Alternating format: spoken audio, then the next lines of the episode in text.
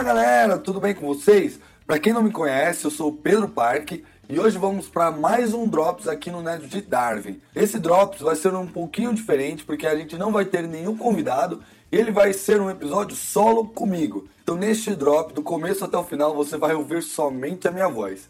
Este também é meu trabalho final da disciplina de divulgação científica do programa de pós-graduação de Ecologia e Evolução da Unifesp.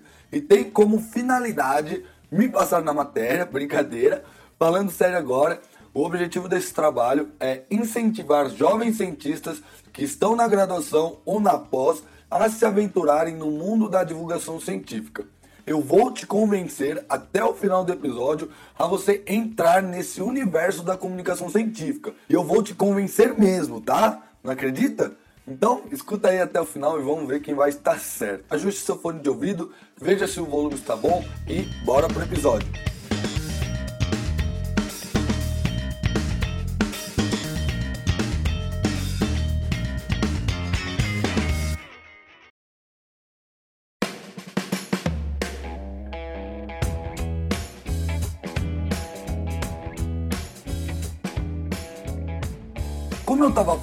Vocês, eu fiz uma aulinha de pós-graduação sobre divulgação científica. Inclusive, já quero mandar um abraço para o professor Alexandre Palouro, que coordenou muito bem essa matéria e me ajudou na elaboração desse roteiro. E lá eu aprendi muita coisa legal que eu vou tentar aplicar aqui no Neto de Darwin, mas uma coisa que eu aprendi que eu quero começar fazendo agora é contar uma história. Histórias são muito boas para prender a atenção. E como eu quero te incentivar a fazer divulgação científica, eu preciso de uma história muito, mas muito boa para te convencer.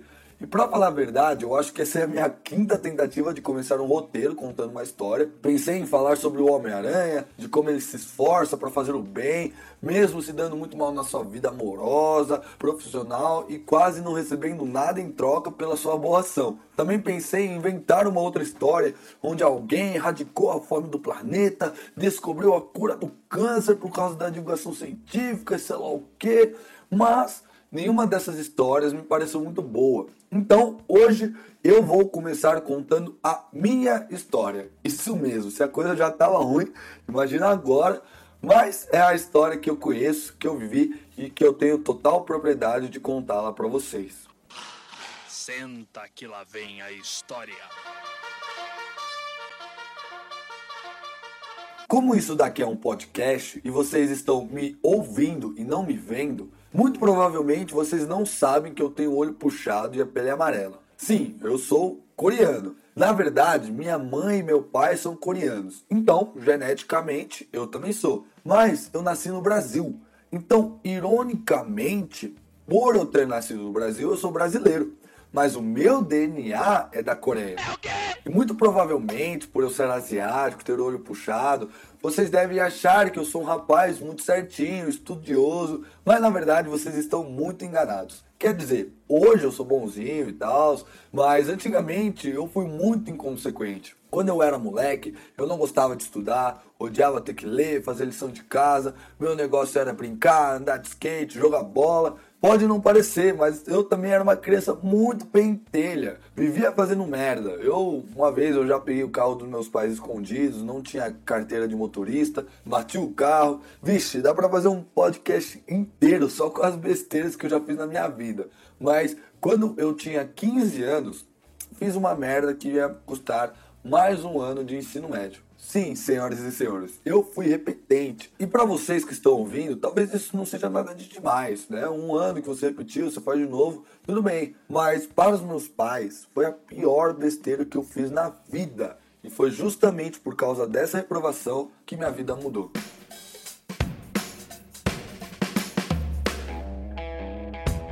Meus pais nasceram nos anos de 1950, 1960 e vieram para o Brasil em 1998, com meu irmão mais velho e minha irmã mais velha.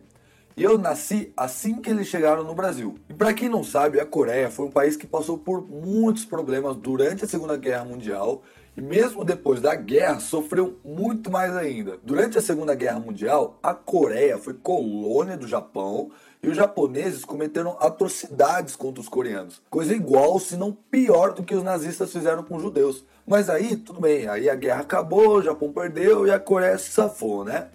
Que nada, depois da Segunda Guerra Mundial ainda teve a Guerra das Coreias, que em tese acabou em 1953, bem quando meus pais estavam para nascer. Eu, como nasci no Brasil, eu não faço nem ideia de como que é um país depois de ter passado por uma guerra. E a Coreia não passou só por uma guerra, ela passou por duas seguidas. A economia ficou destruída, faltava comida para a população e meus pais acabaram nascendo bem na época trágica da Coreia. Nem conseguimos imaginar que há uns 50, 60 anos atrás a Coreia não era nada, não era um país que vemos hoje, né? Um país ultra mega desenvolvido, tecnológico, agressivo na economia mundial. É filme que ganhou Oscar, é K-popers discursando na ONU, Samsung, LG, Hyundai. Mas como diz aquele velho ditado, quem vê close não vê corre. Você sabe como a Coreia do Sul conseguiu chegar no patamar que ela está hoje? A resposta para essa pergunta é muito fácil Começa com a letra E e termina com educação. Sim, isso mesmo. Grande parte do crescimento sul-coreano foi graças a um investimento pesado em educação. E os meus pais acompanharam esse crescimento do zero, mas infelizmente não conseguiram fazer parte dele. Tanto é que eles tiveram que sair de seu país de origem sem saber falar português, vir aqui para o Brasil, passar por várias dificuldades que poderiam ter sido evitadas caso eles tivessem tido uma oportunidade.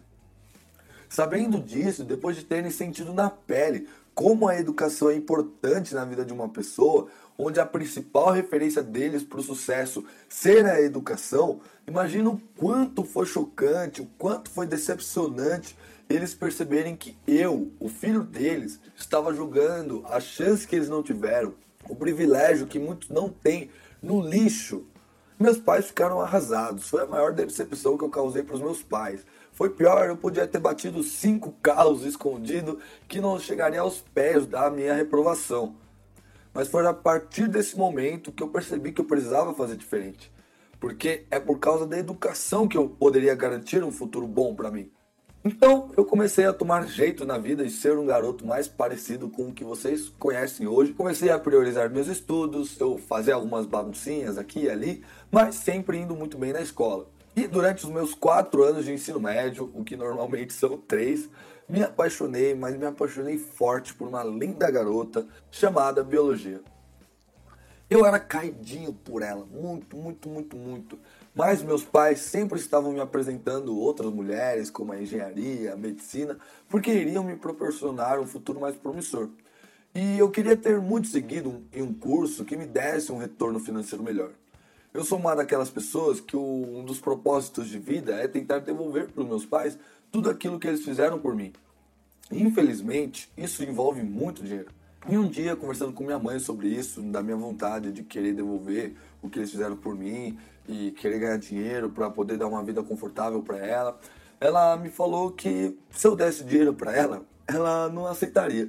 E eu sei que ela tá mentindo, mentirosa demais, porque até parece que se um dia eu chegasse com uma casa e um carro para ela, ela iria recusar. Mas o que ela quis dizer naquele momento é que para ela o dinheiro não era importante, não era a melhor forma de eu devolver para ela tudo aquilo que ela fez. O importante era saber que eu sou feliz, que faça algo que ela se orgulhe e que no final das contas ela veja que todo o seu esforço durante a vida não foi em vão e que o dinheiro não seja o objetivo da minha vida, mas um efeito colateral de um bom trabalho que eu faço.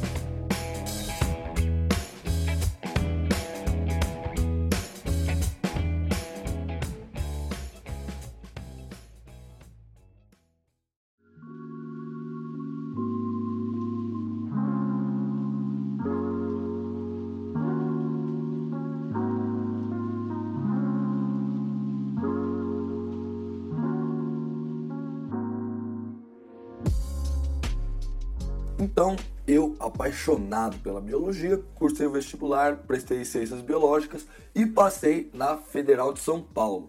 Eu entrei na faculdade pensando, ah, vou fazer biologia, me formar e ser professor. porque eu adorava falar de biologia e tem muito professor de cursinho grande, principalmente, que tira uma nota. E era um trabalho bom financeiramente, um trabalho digno de respeito, né? um trabalho que é, realmente tem a sua importância. Mas quando eu entrei na faculdade, apaixonado pela biologia, eu conheci uma outra garota que roubou meu coração e fez eu pensar só nela. E essa garota se chamava Ciência. Pode parecer estranho, mas eu cursei ciências biológicas, amando as biológicas, mas eu saí de lá casado com a ciência. O que antes eu gostava de falar sobre biologia foi trocado por eu falar sobre ciência. Você já assistiu uma série que gostou tanto, ficou falando dela meses e meses, convenceu todos os seus amigos a assistirem essa série, para depois vocês ficarem falando mais e mais sobre essa série? Bom, então, eu sou assim, só que com a ciência. Justamente porque ela me fez olhar para cada detalhe do mundo com uma visão muito diferente. A ciência passou a estar 100% presente no meu dia a dia. E eu não estou falando sobre as tecnologias desenvolvidas graças à ciência. Claro que isso também é maravilhoso, mas muito além disso, minha forma de pensar, como eu reajo às informações que são bombardeadas diariamente para mim. Mas a principal mudança que a ciência causou na minha vida foi em como escolher a melhor opção diante das várias que vai fazer bem para mim, para minha família, para os meus amigos e para o mundo. Você pode não perceber, mas você participa de tomadas de decisões sobre os mais variados e importantes temas, de forma direta, fazendo pressão, greve, protestos, ou até mesmo de forma indireta, como consumidor, eleitor e educador. E essas decisões você também não percebe, mas possuem impactos na sociedade, no mundo e principalmente para você. Por exemplo, você compraria um produto que contribui com o desmatamento da Amazônia? Você usaria um remédio que não tem comprovação científica da sua eficácia? Agora, como eleitor, sabendo que a crise climática que o ser humano está causando é iminente, a ciência diz que se não pararmos com as emissões de gases do efeito estufa, não tomarmos medidas radicais contra o aquecimento global, as consequências serão devastadoras, irreversíveis e destruiremos o planeta Terra. Milhões de pessoas vão ser afetadas através da fome, da seca, destruiremos com a biodiversidade, levaremos ainda mais animais à extinção. Se continuarmos desse jeito, a gente vai caminhar para a nossa própria destruição. Você sabendo disso, você votaria em um candidato que em seu plano de governo não possui uma única medida contra as mudanças climáticas?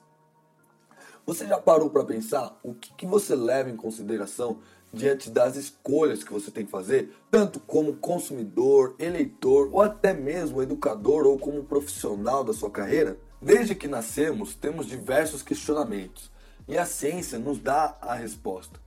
Muitas vezes realmente ela não sabe, às vezes não é a resposta que queremos ouvir, mas ela mostra as consequências das ações que vamos tomar. A ciência nos dá soluções, previsões e mostra qual é a melhor escolha diante das tantas opções que a gente tem. E na grande maioria das vezes é sempre o melhor caminho a ser seguido.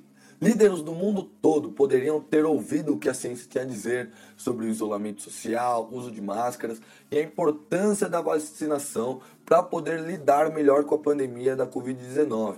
Eu nem preciso começar falando da bagunça que foi aqui no Brasil. Era governador não se entendendo com o presidente, era presidente com discursos anti-ciência, milhares e milhares de mortes, UTIs lotadas, faltava oxigênio. Meu Deus, um caos enorme. Mas em contrapartida, chuta quantas mortes teve na Nova Zelândia. Chuta um número. Adivinha, tenta adivinhar quantas mortes desde o começo da pandemia até o dia de hoje, quantas mortes aconteceram na Nova Zelândia? 27 mortes até o dia 29 de 9 de 2021. 20 fucking 7. Agora pensa no Brasil. Quantas famílias sofreram? Quantas pessoas se foram? Quantas vidas poderiam ter sido salvas caso o nosso presidente tivesse ouvido o que a ciência tinha a dizer. E pior, o Birulilo não foi parar na presidência por acaso. As pessoas votaram nele. As pessoas ouviram o que ele tinha a dizer. Abraçava a causa anticientífica desse governo. Será que essas pessoas pensaram na situação da ciência brasileira antes de terem apertado 17? Ou será que nem levaram isso em consideração porque a ciência nunca tinha sido devidamente apresentada?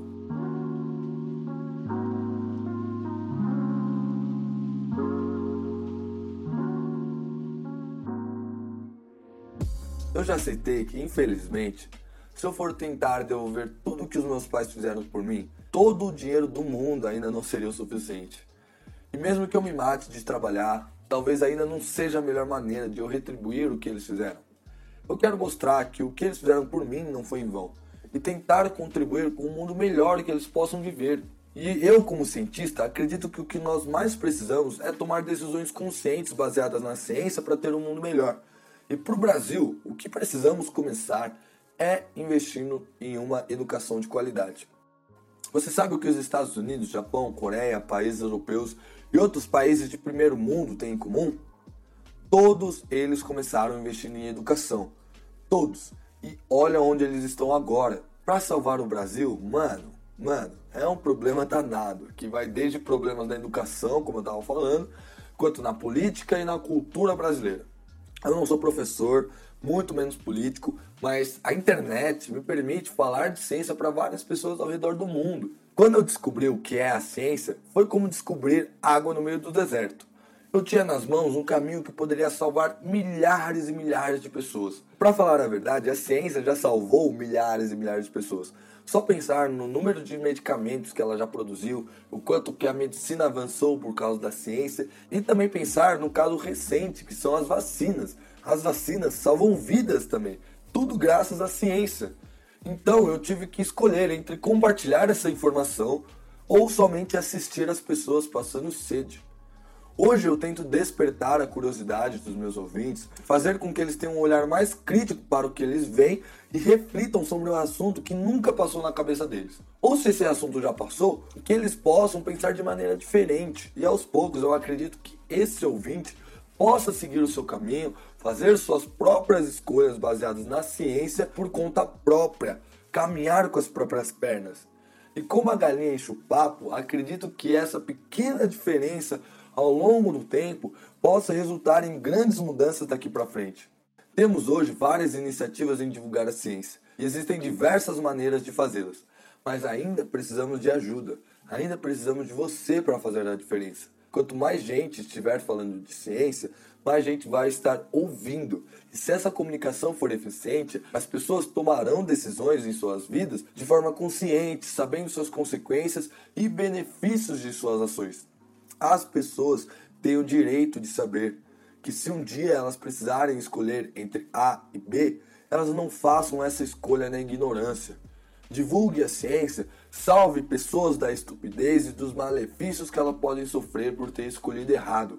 Não fique só olhando para uma pessoa perdida que não sabe onde está e nem para onde está indo. Se você sabe qual caminho que ela deve seguir, mostre o caminho. Contribua com um mundo melhor. Porque você faz parte desse mundo. E o seu próximo, goste você ou não, faz parte desse mundo. Porque eu tenho certeza que você, assim como eu, não quer que seus familiares vivam num mundo ruim, num país ruim, que sejam governados por políticos burros, onde empresas enriquecem à custa da morte de outras pessoas.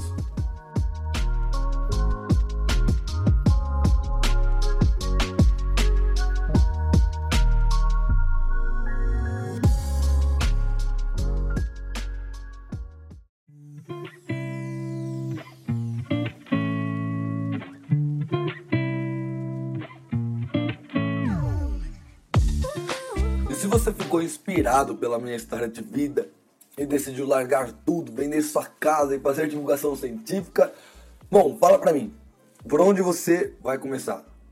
O que, que você vai fazer? Eu posso estar parecendo meio malandro, te falando para fazer divulgação científica, sem nem te dar nenhuma base para começar a fazer isso.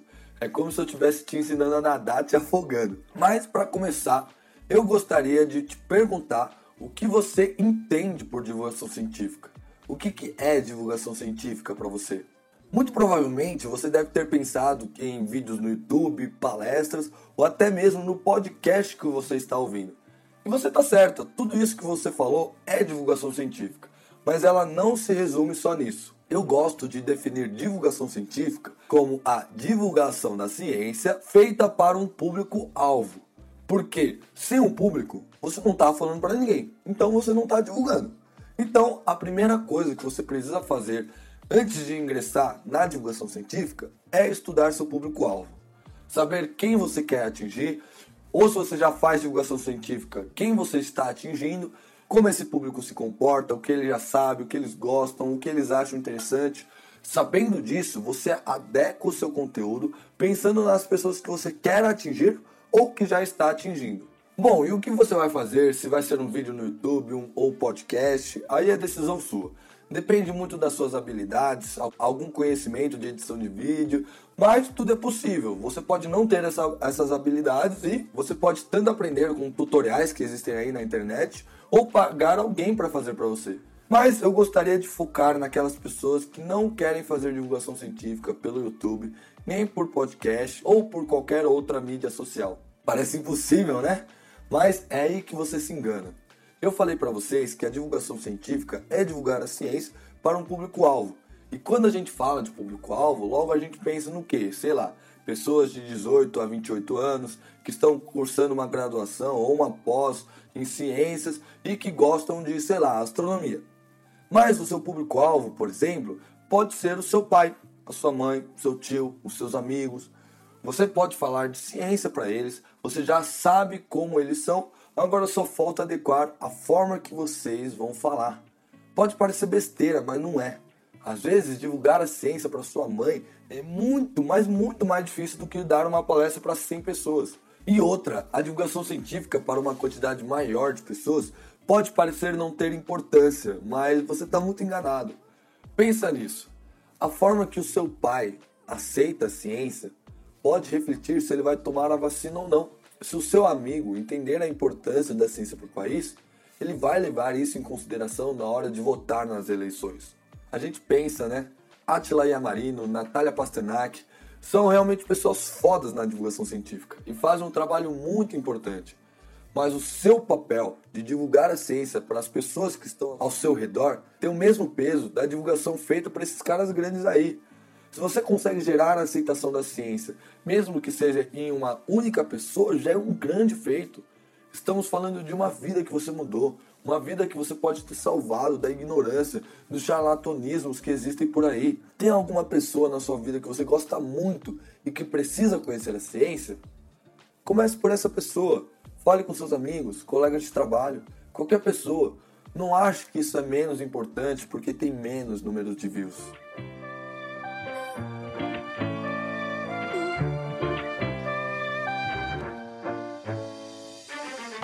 E antes de vocês entrarem no mundo da comunicação científica, eu preciso alertá-los de algumas coisinhas para depois vocês não botarem a culpa em mim, vir jogar na minha cara e no futuro eu poder dizer, ó, eu avisei, ó, eu falei no podcast. Existem diversos pontos positivos em divulgar a ciência, mas também, em contrapartida, obviamente, existem pontos negativos. Mas isso é um pouco relativo, dependendo do que você quer na vida. Por exemplo, a divulgação científica não contribui diretamente na sua carreira acadêmica. Às vezes mais te atrapalha do que te ajuda. Mas se você não quer seguir nessa carreira, qual o problema, né? Não tem problema nenhum. Se você quer ser um pesquisador e divulgador científico, vixe, aí vai sofrer um pouco. Eu recomendo fortemente vocês assistirem a palestra de abertura do simpósio de divulgação científica da Unicamp de 2021, onde o Atila conta sua história e como a divulgação científica ajudou e ao mesmo tempo atrapalhou na sua vida. Se você gosta de falar de ciência e está em dúvida ou nunca pensou em divulgação científica, saiba que é trabalhoso, muito trabalhoso, mas também é um trabalho muito satisfatório. Satisfatório no sentido de saber que você está fazendo um trabalho importante, que pessoas gostam do que você está falando, que as pessoas gostam de ouvir e aprender com você. Essa satisfação é sensacional. E também, para quem pensa em seguir uma carreira e fazer dinheiro com a divulgação científica, também é possível. Hoje existem diversas empresas que patrocinam projetos de divulgação científica financeiramente e muita gente vive disso. Outra recomendação para vocês é assista a série de vídeos do canal Olá Ciência que é um canal no YouTube, não é o Alô Ciência, que é o podcast, que eles têm uma série muito bacana sobre divulgação científica e também tem um vídeo lá sobre como ganhar dinheiro fazendo divulgação. O link desse vídeo e o vídeo do Atila vai estar na descrição do episódio. Então, logo que você acabar de ouvir esse podcast, vai lá e assiste esses vídeos. Outra coisa que eu preciso alertá-los, que eu acho que é a parte mais chata da divulgação científica, são as críticas que são feitas pra gente. Se prepare para hates, críticas nada construtivas, mensagens de ódio, porque isso rola demais, demais. Principalmente se você é mulher, preta e LGBT. A divulgação científica, ela afeta muito, mas muito a nossa saúde mental. Cuide dela, é muito importante. É um caminho cansativo, um trabalho árduo. Não há só ecologia na divulgação científica. Tem muita bioquímica, cálculo, física no caminho. Agora pensa comigo, você vai entrar na minha mente para saber o porquê que eu queria contar a história do Homem-Aranha. Apesar dele ser o meu super-herói favorito e o meu nome ser muito parecido com o dele, pense um pouco o que, que se resume a história do Peter Parker. Ele é um adolescente, tem vários problemas pessoais e, através de uma mordida radioativa de uma aranha, recebe superpoderes. E é com esses superpoderes que ele começa a ajudar a vizinhança, combatendo o crime, ajudando a prender bandidos. E o que, que acontece com ele? Ele perde sua namorada para seu melhor amigo, perde seu emprego. Tudo isso porque ele não consegue dar conta da sua profissão como super-herói e da sua vida pessoal. E isso, fazendo uma analogia com um divulgador científico, faz muito sentido. Eu não estou falando que divulgador científico vai se dar muito mal no amor, no trabalho, mas às vezes, por causa da divulgação científica, menos tempo vai sobrar para você se dedicar em outras coisas. Meu conselho para isso é se organize, seja disciplinado e não deixe de aproveitar a sua vida. Curta com seus amigos, saia com seu namorado, sua namorada e faça render o tempo que você separa para fazer divulgação científica. Nunca, mas jamais pense que o seu descanso é perda de tempo. Jamais pense que o seu tempo dedicado à divulgação científica é perda de tempo. Por último, para fechar a história do Homem-Aranha, e se já não bastasse todas as desgraças da vida do Peter, a mídia, o jornal que ele trabalha, destrói com a vida dele, queima a imagem do Homem-Aranha, inventando várias mentiras sobre ele. E isso muito provavelmente vai acontecer com você. O Atila Yamarino, ele não quer implantar o comunismo no Brasil. Ele não quer, ele não recebe bilhões de reais do Bill Gates para promover a vacina. O Atila estava mostrando o que a ciência estava dizendo sobre as consequências das ações que iríamos tomar diante do coronavírus. Se a gente seguisse o isolamento social que era recomendado pela ciência, as consequências seriam X. Se a gente não seguisse, as consequências seriam Y. O trabalho do Atila diante da pandemia foi crucial para salvar vidas. Mas mesmo assim ele foi xingado, haters apareceram no Twitter e muita coisa de ruim aconteceu com ele. Eu repito mais uma vez, não é fácil, é trabalhoso. Vai chegar em um momento que você vai querer largar tudo, jogar tudo pro alto e mandar todo mundo ir tomar naquele lugar. E quando isso acontecer, eu sei que isso vai acontecer, respira fundo, toma um banho, se alcooliza, tenta tirar isso da cabeça. Quando você estiver bem para pensar sobre o assunto, lembre do porquê que você defende a ciência. Lembre-se de como ela mudou a sua vida, de como fez seus olhos brilharem e por que você quer que os olhos de outras pessoas brilhem quando ouvem sobre ciência. Pensa comigo, com os vídeos que o Atila fez, quantas pessoas começaram a aceitar a ciência? Quantas pessoas ele atingiu e influenciou a adotar medidas de segurança contra o coronavírus? Pensa nas vidas que você pode estar mudando no simples, mas não tão simples, ato de falar sobre ciência. O Atila nem sabe disso e muito provavelmente nem vai ouvir o que eu estou falando. Mas se um dia ele ouvir esse episódio, você não acha que ele ficaria feliz da vida em saber como o trabalho dele me influenciou para vocês estarem escutando minha voz aqui hoje? Vocês não sabem o quanto eu fico bobo quando vocês interagem comigo, elogiando meu trabalho, falando que aprenderam muito com os episódios do Neto de Darwin. Cada elogio, cada pessoa atingida faz valer a pena todo o esforço que eu tive e continuo tendo para produzir esse podcast. Isso vale a pena para você? Bom, para mim, isso daqui vale demais.